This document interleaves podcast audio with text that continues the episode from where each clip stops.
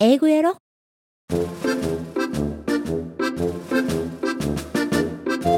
ヤッホー英語音読今週も始まりました。コア英語教室大阪天満校から番組担当イボンヌがお届けしております。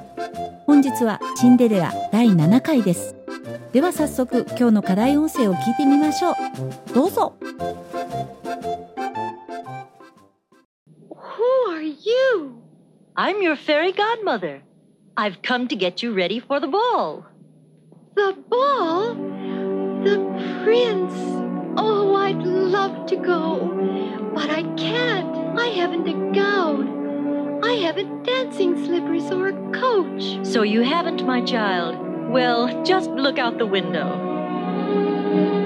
Cinderella saw a pumpkin sitting in the garden. The fairy godmother waved her magic wand And the pumpkin became a great golden coach with silver wheels, drawn by four sleek black horses. 続いてリピート練習ですどうぞ Who are you? I'm your fairy godmother. I've come to get you ready for the ball. The ball? Prince? Oh, I'd love to go, but I can't. I haven't a gown. I haven't dancing slippers or a coach.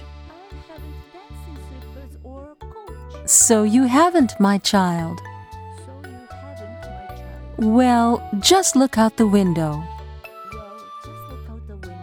Cinderella saw a pumpkin sitting in the garden.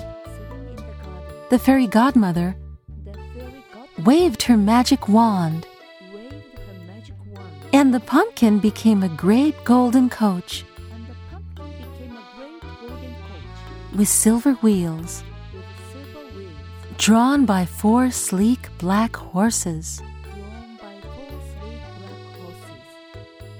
次は1.5倍速のリピート練習ですどうぞ Who are You? I'm your fairy godmother. I've come to get you ready for the ball. The ball? The prince? Oh, I'd love to go, but I can't. I haven't a gown. I haven't dancing slippers or a coach. So you haven't, my child. Well, just look out the window. Cinderella saw a pumpkin sitting in the garden. The fairy godmother waved her magic wand, and the pumpkin became a great golden coach with silver wheels, drawn by four sleek black horses. もう一度今日の課題音声を聞いてみましょうどうぞ Who are you? I'm your fairy godmother. I've come to get you ready for the ball. The ball? The prince?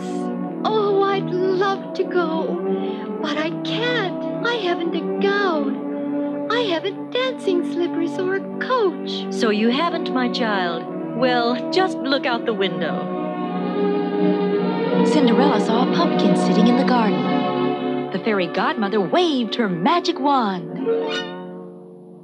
And the pumpkin became a great golden coach with silver wheels, drawn by four sleek black horses.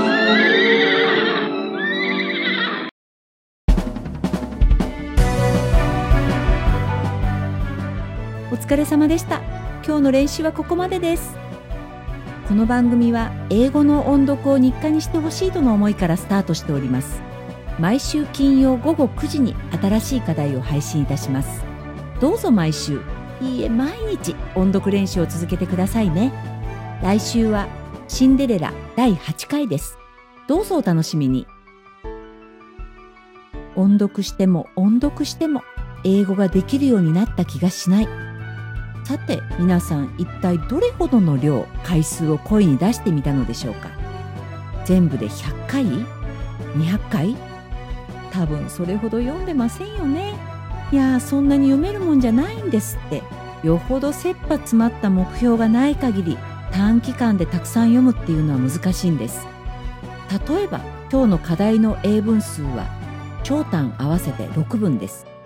6分のスラッシュと全6分の音読通し読みで約1分かかります。100回やるとして100分。1時間40分です。うんこれを1日30分の3セットでやりましょうか。30分間も音読し続けられると思いますか？集中してやれないやる必要がないのであれば時間をかけるしかありません。かければいいんです。1日23回を1週間毎日。これで週に20回です。月にすれば80回となります。1年で1000回という数字になります。1000回の音読は立派なものなんです。小さく少しずつでも続けていれば何がしかの変化が現れます。それが音読学習のいいところなんです。